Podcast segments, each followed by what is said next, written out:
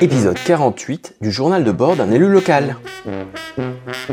Rénova Vita avec Françoise Bailly, notre invitée. Euh, bonjour Nicolas, Salut Gaël. ça va? Très bien. Ouais, c'est vrai que t'as l'air d'un. T'as des, la glycine, des fleurs de glycine dans les cheveux. Ah oui, on est bien. C'est Ouais, c'est c'est mon côté hippie. c'est ça. Euh, tu peux pas t'en empêcher, quoi. T'es près des fleurs. On reçoit à nouveau euh, Françoise Bailly euh, dans le podcast. Françoise, bonjour. Bonjour Gaël. Merci de revenir. Euh, on va parler Rénov Habitat aujourd'hui. Je me permets euh, de te représenter euh, pour les personnes éventuellement qui viennent d'arriver euh, sur le podcast. Euh, tu es euh, vice-présidente à Aglopolis en charge de l'aménagement, du PLUI, de l'habitat, de l'urbanisme et de l'accueil des gens du voyage. Tu es également maire adjointe de Saint-Gervais. Euh, en charge des de la santé et de la solidarité. Merci beaucoup d'avoir accepté notre invitation. Ah bah c'est avec plaisir. Alors, euh, aujourd'hui, on va parler Rénov Habitat. C'est un sujet qui me concerne directement parce que je commence les démarches pour euh, faire une rénovation euh, dans ma maison. Est-ce que tu peux m'expliquer ce que c'est comme principe que Rénov Habitat? Alors Rénov Habitat, c'est parti d'une étude qu'on a fait faire sur toute l'agglomération et qui nous a montré que sur nos 54 000 logements, il y en avait 30%, c'est-à-dire beaucoup, qui étaient, assez, enfin qui étaient anciens ou très anciens et qui répondaient pas du tout aux normes actuelles. Et puis on voit par ailleurs que les gens, ils ont du mal à payer leurs factures. On voit aussi qu'ils sont sollicités toute la journée par des appels euh, de commerciaux qui leur promettent euh, des rénovations complètes euh, à 1 euro. Quelquefois ça marche, quelquefois ça marche pas. Et donc on a voulu créer un service qui les sécurise, qui facilite leur parcours parce que Gaël, c'est le parcours du combattant, il Ouais. faut bien dire. Donc, on a essayé de faciliter le parcours et puis d'accompagner euh, les personnes dans le- leurs travaux, dans, les- dans tout, ce que, tout le cheminement qui peut être long. Et puis, enfin, euh, de, dans le dédale des subventions possibles, les aider à tirer partout et à chercher partout les subventions dont ils peuvent avoir droit. Oui, c'est clair que l'offre, euh, enfin, la, proposition, elle est énorme. C'est très très difficile de, de s'y euh, retrouver dedans. Et donc, c'est une création euh, de, de l'aglo? Alors, c'est une création de l'aglo. Oui, on a mis en œuvre deux dispositifs. Un dispositif spécifique à Blois, qui est bien sûr très différent, où là, on va s'occuper bien sûr de rénovation énergétique, mais aussi de vacances. Il y a beaucoup de vacances, des logements euh, anciens, des îlots qu'il faudrait restructurer, et puis euh, de- de- des, des logements pour les personnes euh, vieillissantes, hein, qui, qui- qui- qui- pour lesquelles ça ne convient plus, et puis embellir par les façades. À Blois, il y a aussi le dispositif façade. Et puis il y a un autre dispositif qui concerne tout le reste de, de- de l'agglomération, où là on s'occupe de la rénovation énergétique et puis de, des logements pour personnes âgées, pour le maintien à domicile.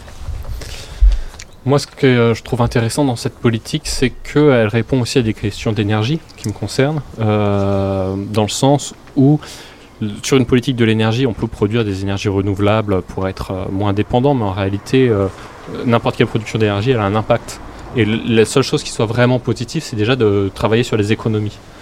Et l'habitat, c'est euh, la première dépense énergétique qu'on ait, c'est sur l'habitat, le fait de le chauffage de l'habitat en particulier. Donc c'est une politique euh, voilà, d'amélioration de l'énergie quand tu veux isoler les logements. C'est une politique aussi sociale parce qu'on a des coûts de l'énergie qui explosent et euh, c'est aussi une baisse du pouvoir d'achat pour les gens qui est conséquente.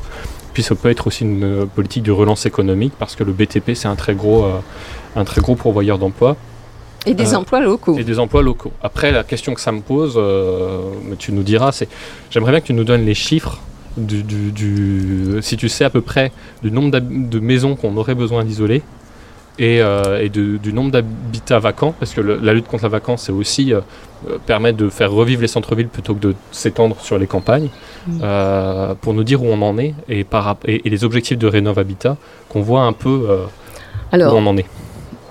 En principe, il faudrait rénover 10 000 logements dans la- dans l'agglomération. Et il y a 4 000 logements vacants qu'il faudrait essayer de remettre sur le marché. C'est très compliqué parce que là, il y a l'énergie, bien sûr, bien sûr, mais il y a la restructuration des logements pour qu'ils correspondent à nos modes de vie actuels. Et ça, c'est pas facile. Mais 10 000 logements, c'est une ambition. euh, Quand on voit le coût des travaux, c'est quand même quelque chose euh, d'énorme. Euh, Gaël, si tu veux rénover ta maison, Mhm. Je pense que tu vas, il y en a pour 100 000 euros. Alors, il y a des subventions hein, et on a des partenaires qui s'occupent. Justement, le, rôle d'Aglopolis, ça a été aussi de trouver des partenaires qui puissent accompagner. C'est pas nous, on n'a pas, on n'a pas un service euh, dimensionné pour accompagner euh, les personnes. Donc, on a deux deux prestataires principaux. D'un côté, on a Solia pour les gens qui ont des revenus modestes ou très modestes, et puis on a l'Adil. Et puis à côté de ça, il y a Dorémy, Dorémy qui fait de la révélation de très haute performance, qui a formé cinq équipes d'artisans, des artisans locaux, qui vont apprendre à travailler ensemble, qui ont des compétences différentes. Hein. ça va du maçon, du couvreur, du charpentier. Ils ont des compétences euh, différentes. Ils ont été formés pour travailler ensemble et pour que les travaux s'orchestrent au mieux de façon à ce que ça soit le plus rapide possible pour les gens. C'est pas facile de vivre trois mois de travaux dans sa maison. D'accord. Ouais. Mais du coup, c'est aussi euh, des, des, coûts qui sont. Euh, c'est aussi des coûts. Je pourrais te donner des, exemples de coûts éventuellement. Bah, éventuellement, vas-y, raconte-moi. Euh, alors, on vient de visiter à Saint-Gervais, là, c'est Saint-Gervais, alors je connais bien, une, une, personne qui a acheté sa maison, qui a vu tout de suite qu'elle avait une, des, des, factures d'énergie extraordinaires, donc qui a décidé de, de, rénover. Elle, avait, elle disposait de 12 000 euros. Et elle a donc fait appel, elle, est passée par Dorémy. Et en fait, tous ces travaux, s'est monté à 89 000 euros. Elle a eu 50 de, de, de subvention, on, on, tire toutes les ficelles, et puis il, il, lui reste à sa charge un emprunt, mais cet emprunt, il va se payer sur les économies d'énergie qu'elle fait avec sa nouvelle, euh, c'est une chaudière à bois qu'elle a prise, et là vraiment elle constate d'ailleurs dès maintenant, elle constate que sa facture a été divisée par trois et les travaux sont pas finis. D'accord, ok. Moi, ça m'intéresse là. Hein. hein? Tu vois mais, après, c'est assez long et fastidieux, hein, euh, et d'où l'intérêt d'avoir un accompagnement. Après, je pense vraiment que c'est de l'argent public euh, bien investi, dans le sens où on a une urgence sur la baisse de nos gaz à effet de serre qu'on devrait réduire à zéro, euh, et ça passe par une politique de l'habitat ambitieuse, et en même temps, c'est un soutien social et un soutien à l'économie. Donc je pense vraiment que c'est de l'argent public bien investi. Après, ce qui questionne, c'est que on va, l'objectif c'est 10 000 logements, on arrive à en rénover quelques centaines, par an. Euh, donc on est très très loin du compte. Et donc moi, politiquement, ce qui se questionne, c'est comment on va euh, plus vite, comment on arrive à aller vers quelque chose d'encore plus systémique, parce que là, on est, mm. on n'y arrivera jamais à cette vitesse-là. Donc il y a un enjeu qui est, euh, est-ce que l'agglomération peut mettre un peu plus? Là, nous, notre président, la, question qui se pose, c'est oui, euh, la performance énergétique pour économiser l'énergie, mais demain, la question sera euh, la, chaleur l'été. Euh, et donc, il faut qu'on ait aussi des, quelque chose qui, résolve le, problème aussi du problème de chaleur l'été c'est sûr. Euh, qui va vraiment ça va être plus important. Ouais, je pense. Hein. C'est déjà le cas dans ma maison à moi, par exemple. C'est déjà euh, le principal problème. D'où l'intérêt d'être bien conseillé, c'est-à-dire euh, de pas non plus mettre de l'argent pour construire un truc et puis devoir le déconstruire demain parce que il sera mal fait et de penser global du, du, premier coup et de faire bien du premier coup. Donc c'est plus cher, mais d'où ce que disait Françoise, la nécessité d'un compagnon pour bien faire. Parce que si tu isoles bien, tu isoles aussi contre la chaleur en partie avec du déphasage, avec la fraîcheur de la nuit qui arrive dans ta maison le jour, la chaleur de, la, du jour qui arrive dans ta maison la nuit, et toutes ces choses-là qui, comptent. Euh, voilà, donc je pense que ça qu'il faut investir encore là-dessus. Et la question qu'on se pose euh, à Blois, en tout cas le groupe écologiste et qu'on essaye de porter auprès du maire, c'est euh, le fait de d'arrêter la taxe d'habitation sur une année pour les gens qui font des travaux d'économie d'énergie sur leur maison. Bah, la taxe d'habitation, il y en a plus beaucoup qui la payent. Hein. Voilà, mais mais ça serait euh, en tout cas, alors je sais plus si c'est taxe foncière ou taxe euh, d'habitation, mais de, de, de, suppression de, la taxe pendant, pendant un an pour les gens qui font des travaux d'énergie, euh, d'économie d'énergie, pour mm. avoir vraiment quelque chose de plus systémique dans, dans les faits. Et puis quand tu baisses un impôt, qu'en fait ça a un intérêt quand même pour la société et, mm-hmm. et, que ça soit temporaire parce qu'on a aussi besoin de ces rentrées d'argent pour financer des politiques publiques. Alors pour la société quand même, euh, il y a un enjeu économique, hein, c'est réel. Pour un euro de subvention qu'on donne, on constate que ça, ça entraîne chez les entrepreneurs 7 euros de travaux. Je ne sais pas si c'est clair, si c'est facile la cerner. Mais effectivement, ça fait travailler des entreprises locales et les entrepreneurs, en ce moment, ils se frottent les mains. Ils ont du boulot. Hein. Ouais. Ils ont même, euh, justement, moi, les premiers devis que j'ai faits, c'est euh, bah, on, peut, on fera ah les bah, travaux dans un an, un an et demi. ouais. Il y a presque un enjeu de formation. Ah bah, ça pose je, je, pense qu'on aurait un enjeu à développer des formations sur l'éco-construction euh, pour pouvoir avoir plus d'artisans formés qui rentrent sur le marché du travail. Parce que rénover, c'est beaucoup plus complexe que construire. Euh, ça nécessite de, bien connaître un bâtiment, de, se réapproprier des techniques parfois anciennes euh, d'isolation avec des matériaux biosourcés ou autres. Ça demande beaucoup plus de, technicité et donc beaucoup plus de formation et un coût de main-d'œuvre plus élevé. C'est ce qui fait aussi que c'est cher. Alors il y a l'État hein, aussi qui doit financer, qui finance hein, avec ma prime France Rénov, mais euh, il rénove des bouts de maisons alors que réellement, pour que ça agisse sur le climat, il faut de la rénovation complète les problématiques auxquelles on est confronté aujourd'hui, c'est que même quand on finance 50%, le reste à charge, par exemple là tu parlais de 80 000 euros, ça fait un reste à charge de 40 000. Euh, tout le monde ne peut pas se le permettre, ah bah même si on a 50% d'aide. Et donc ça, c'est un premier constat. La, région essaye d'aider avec une société d'économie mixte qui prêterait l'argent euh, et les gens rembourseraient avec euh, l'économie générée sur leur facture d'énergie. Euh, ce qui permettrait de, rendre le prêt plus accessible. C'est une solution qui, essaye de, travailler pour euh, travailler sur la question du reste à charge. Les autres questions qu'on se pose, euh, c'est Françoise citait la rénovation des copropriétés. Ça, c'est très compliqué. on a du mal à, faire rénover des copropriétés parce qu'il faut que tous les propriétaires se mettent d'accord pour investir sur la rénovation de leur copropriété.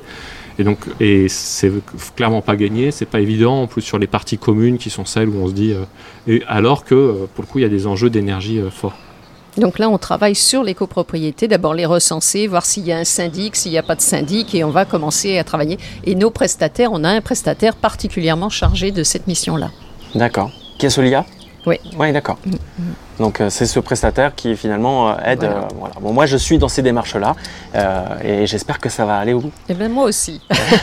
oui, Nicolas, tu avais, envie de dire un truc en plus. Nicolas, il a toujours Trois choses. première, c'est sur la lutte contre la vacance à Blois, on, travaille sur plusieurs rues. Et ça nous prend un temps fou, c'est-à-dire qu'en fait, c'est les élus qui se retrouvent à faire avec, avec Solia du porte-à-porte pour essayer de repérer où est-ce qu'il y a de la vacance, et après on envoie des courriers, et après on appelle. Et euh, il faut peut-être deux ans pour réussir à, choper euh, juste le contact de quelques personnes pour réussir à lutter contre la vacance. Ça montre un peu le travail de fourmixer pour pouvoir agir. C'est énorme. Alors que c'est un vrai aussi enjeu social de faire revivre les centres-villes. La deuxième chose, c'est sur les façades. Euh, quand on est arrivé à Blois, nous, groupe écologiste, on arrive, on découvre cette, ce, travail sur les façades, on se dit, bah, d'accord, c'est du beau, mais ça n'agit pas sur, sur l'énergie alors que c'est un enjeu. Il faut associer les deux. donc on a obtenu deux choses. Un, une surprime pour les gens qui en profitent pour changer les menuiseries ou les toitures euh, pour euh, inciter aussi à, faire des économies d'énergie. Et deux, à ce qu'il y ait une étude préalable euh, menée par la LPO pour... la LPO, rappelle-moi. Ligue de protection des oiseaux, pour repérer tous les martinets, les hirondelles, etc., pour que les, nids de ces espèces protégées ne soient pas détruits au moment de la rénovation des, façades. Ça, c'était voilà, notre petite contribution. Et puis j'avais une troisième chose, mais je l'ai oublié. Donc on va s'arrêter là parce que c'est déjà assez long. Merci Gaël. Merci beaucoup Nico. Merci Françoise. Avec plaisir. Eh, Gaël. tu reviens pour un dernier épisode? Oui, oui, oui. tu aussi. Merci beaucoup. Allez, au revoir.